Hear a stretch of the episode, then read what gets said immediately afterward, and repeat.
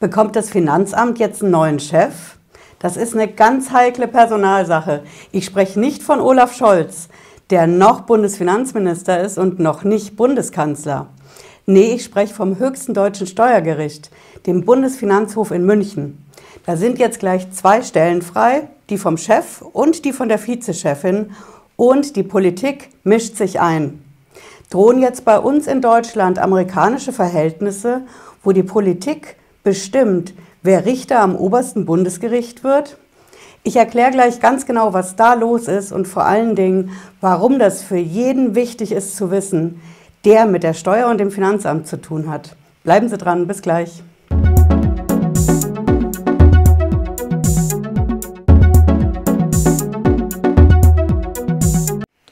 Ich bin Patricia Lederer, ich bin Rechtsanwältin in der Frankfurter Steuerrechtskanzlei Lederer Law. Ich freue mich, dass Sie heute dabei sind. Ja, wir schauen uns mal die Personalsache beim Bundesfinanzhof an in München, denn da tut sich was. Wichtig zu wissen, der Bundesfinanzhof ist unser deutsches höchstes Steuergericht. Der sitzt in München und immer wenn ich mit der Steuer und dem Finanzamt zu tun habe, muss ich natürlich erstmal beim Finanzamt mich wehren mit einem Einspruch. Als nächstes mache ich eine Klage beim Finanzgericht und dann geht es wiederum zum Bundesfinanzhof nach München. Das ist die oberste Instanz. Danach gibt es noch Bundesverfassungsgericht. Es gibt auch noch den Europäischen Gerichtshof für Menschenrechte, auch in Steuersachen. Aber im Endeffekt, für uns ist wichtig zu wissen, Bundesgericht für Zölle und Steuern, das ist der Bundesfinanzhof in München. Und da ändert sich jetzt was. Beim Bundesfinanzhof, da gehen gleich zwei oberste Richter in Ruhestand dieses Jahr. Der eine ist schon weg, das ist Rudolf Mellinghoff, der ist schon im Sommer in Ruhestand gegangen und jetzt im Herbst geht auch noch die Vizepräsidentin auch in Ruhestand. Das Ganze ist alles jetzt im Oktober 2020 und jetzt geht natürlich die Suche los. Wer kann eigentlich Nachfolger werden? Und wieso ist es so wichtig? Wir schauen uns mal ganz genau an. Also, es gibt zwei konkrete Kandidaten und das ist einmal, ähm, das ist Anke Morsch, das ist eine Präsidentin beim sächsischen Finanzgericht, also Finanzgericht des Saarlandes. Und wir haben noch einen Kandidaten, das ist Hans-Josef Tessling. Der war mal beim Finanzgericht in Düsseldorf Richter und ist jetzt im NRW-Justizministerium. Das sind konkret die beiden Vorschläge für diesen Posten und genau das hat richtig Ärger verursacht. Denn diese Vorschläge kommen aus dem Bundesjustizministerium. Das ist das Lamprecht-Ministerium in Berlin. Und ähm, beide Personalvorschläge kommen aus Berlin. Diese Personalvorschläge sind auf extrem heftige Kritik gestoßen, weil es um den Bundesfinanzhof geht. Und der Bundesfinanzhof, er ist halt nun mal das höchste deutsche Steuergericht. Das heißt, wer da Richter wird, hat im Allgemeinen auch erstmal eine richtig, richtig gute und lange Berufserfahrung, nicht nur als Richter, sondern als Bundesrichter. Macht ja Sinn. Nicht nur bei den Finanzgerichten in der ganzen Republik verteilt, sondern zum Beispiel wie Mellinghoff, der war vorher auch schon beim Bundesfinanzhof, der war beim Bundesverfassungsgericht. Wenn ich so eine Erfahrung als Bundesrichter habe, dann komme ich auch für dieses Amt in Frage. Aber genau diese Erfahrung haben diese beiden Kandidaten aus dem Justizministerium nicht. Und das ist ein Problem. Denn der Richterverein hat sich darüber richtig krass beschwert. Der hat gesagt, Moment, es kann nicht sein, dass zwei Posten, die so wichtig sind, nämlich der Präsident und der Vizepräsident, Präsidentin beim höchsten deutschen Steuergericht, dass die mit Bewerbern besetzt werden, die einfach ein komplett anderes Anforderungsprofil haben. Anforderungsprofil, es gibt auch da eine Stellenausschreibung, ist laut Richterverein ganz klar dass Richter am Bundesgericht eine langjährige Berufserfahrung am Bundesgericht haben müssen. Und das haben einfach die Kandidaten nicht. Und ich lese das hier mal vor, Sie können es auch in der Videobeschreibung nachlesen. Das ist in der Legal Tribune veröffentlicht. Der Richterverein, der sagt wortwörtlich, und er drückt es echt drastisch aus, es geht um die richterliche Erfahrung bei den Bundesgerichten und die fehlt den Kandidaten. Und der Verein warnt vor Schäden für die Unabhängigkeit der Rechtsprechung, Das sehen wir als Richterverein als klare Beeinträchtigung der Funktionsfähigkeit des Gerichts und der Unabhängigkeit der Justiz. Das ist starker Tobak. Aber der Richterverein beruft sich eben darauf, dass es dieses Anforderungsprofil gibt. Bundesgericht, wenn ich da einen hohen Posten haben will, muss ich Erfahrung haben als Bundesrichter, als Bundesrichterin. Und wir kennen es, wir haben den Bundesgerichtshof, wir haben den Bundesfinanzhof, Bundesverfassungsgericht, gibt noch ein paar. Auf jeden Fall sollte ich eben diese Bundesrichtererfahrung haben. Und genau da legt sich das Justizministerium quer. Und das ist aktuell der Konflikt, den wir haben. Ja, und es geht natürlich weiter. Denn es ist wichtig zu wissen, wenn ich mit der Steuer, mit dem Finanzamt ein Problem habe.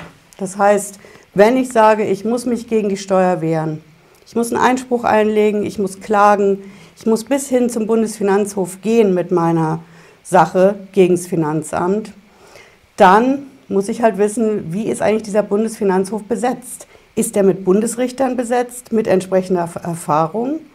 Oder komme ich eigentlich vom Regen in die Traufe, weil ich vorher beim Finanzgericht war und beim Bundesfinanzhof auch wieder zu Richtern komme, die auch nur Finanzrichtererfahrung haben und eben nicht diese Bundesrichtererfahrung. Und das ist schon wichtig zu wissen, denn laut Statistik haben etwa 40 Prozent der Verfahren vor dem BFH, also dem Bundesfinanzhof, die Folge, dass die Finanzämter unterliegen. Und das ist die Konsequenz. Für mich ist das deswegen wichtig zu wissen, als Unternehmer, als Selbstständiger, Angestellter, Rentner, als was auch immer, wenn ich Ärger mit der Steuer und dem Finanzamt habe, dann muss ich wissen, wie ist eigentlich der Bundesfinanzhof besetzt. Ist der mit erfahrenen Leuten besetzt, die auch mit Bundesrecht Erfahrung haben, die damit Erfahrung haben, nicht nur einfach die Gesetze anzuwenden und Beweisaufnahmen zu machen, so wie das bei den Finanzgerichten läuft, sondern die genau schauen können, wie sind diese Entscheidungen von den Finanzgerichten zustande gekommen. Sind die rechtsfehlerfrei, so wie wir in der Steuersprache sagen? Sind da Verfahrensfehler? Ist da Bundesrecht verletzt? Diese Erfahrung muss ich erwarten können beim Bundesfinanzhof und genau deswegen läuft der Richterverein dagegen auch Sturm, dass zwei Kandidaten aus Berlin durchgedrückt werden sollen, die eben nicht über diese Bundeserfahrung verfügen. Unsere Zuschauer vom Finanzamt, die werden jetzt sagen, Moment, das ist ja nicht unser Chef der Bundesfinanzhof und auch nicht der Präsident und auch nicht die Vizepräsidentin. Unser Chef ist doch jemand ganz anders. Ich als Finanzbeamter, ich habe einen Chef, das ist der Sachgebietsleiter, dann habe ich den Vorsteher im Finanzamt, ich habe einige Hierarchieebenen, bis ich dann zum Länderfinanzamt komme, also der Landesfinanzbehörde und bis hin zu Olaf Scholz in Berlin. Das Finanzamt hat damit auch gar nicht so unrecht. Denn wir haben ja die Gewaltenteilung in Deutschland. Legislative, die, die die Gesetze machen. Exekutive, das ist das Finanzamt, was die Gesetze anwendet, anwenden soll. Und Judikative, das sind wir Steueranwälte, Steuerrichter und eben auch das höchste deutsche Finanzgericht. Also kann man ruhig sagen, es ist nicht der direkte Chef vom Finanzamt, im Endeffekt aber schon. Denn was der Bundesfinanzhof macht, was er entscheidet durch Beschlüsse, durch Urteile. Das kann das Finanzamt nicht ignorieren. Das muss sich danach richten. Wenn das über einen Einzelfall hinausgeht, dass das eine besondere Tragweite hat, zum Beispiel, dass es eine wichtige Entscheidung ist, die viele Leute betrifft, dann kann das Finanzamt hingehen und sagen, wir wenden das nicht an, nur für diesen einzelnen Menschen, die einzelne Firma, die sich da hochgeklagt hat. Wir wenden das über diesen Einzelfall hinaus nicht an. Und dann macht der Bundesfinanzminister, das Bundesfinanzministerium, einen sogenannten Nichtanwendungserlass. Das ist heimtückisch das Ding, denn das heißt im Endeffekt Nichtanwendung. Diese eine Entscheidung vom Bundesfinanzhof wird nur für diesen Einzelfall, der da entschieden worden ist, angewendet und sonst für niemand. Da kann also das Finanzamt durchaus sagen, ich richte mich nicht danach, was der Bundesfinanzhof macht aber eben doch in diesem entschiedenen Einzelfall. Und deswegen ist es im Endeffekt so, was in München an Posten vergeben wird für den Präsidenten des Bundesfinanzhofs, für die Vizepräsidentin. Beide gehen ja jetzt in Ruhestand, einer ist schon. Alle Richterposten bei diesem Bundesgericht, die erfordern einfach eine langjährige Berufserfahrung als Bundesrichter. Und es wird auch ein Schuh draus, denn wenn man sich zum, zum Beispiel die Laufbahn von Mellinghoff anschaut, der hat den BFH wirklich lange geprägt. Der ist seit neun Jahren da Präsident gewesen. Und in seiner Amtszeit fallen zum Beispiel solche Sachen wie die 6% Zinsenentscheidung. Die hat er jahrelang kritisiert. Und irgendwann gab es dann die Entscheidung am Bundesfinanzhof, die 6% sind rechtswidrig. Die darf das Finanzamt nicht verlangen. Und zusätzlich hat der Bundesfinanzhof gesagt, wir müssen auch noch das Bundesverfassungsgericht damit befassen. Und die sollen jetzt mal über die Verfassungsmäßigkeit von diesen 6% Zinsen entscheiden. Das sind die Zinsen, die das Finanzamt immer auf Nachzahlungen festsetzt. Es sind auch Hinterziehungszinsen bei der Steuerhinterziehung. Die 6% haben also eine ganz krasse Reichweite. Und das ist eine der wichtigen Entscheidungen, die in diese Amtszeit von Mellinghoff gefallen sind.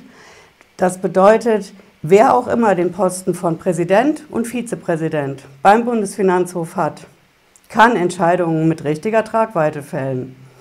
Ich halte natürlich auf dem Laufenden hier auf dem Kanal, wie das weitergeht, denn die Würfel sind noch nicht gefallen. Personalkarussell ist noch nicht zu Ende gedreht. Das soll diesen Oktober passieren, Oktober 2020. Lassen Sie hier ein Abo auf dem Kanal und dann verrate ich, wie es weitergeht. Bis dahin. Wir sehen uns bald wieder, spätestens Freitag 18.30 Uhr, wenn Sie mögen. Bleiben Sie gesund. Ciao.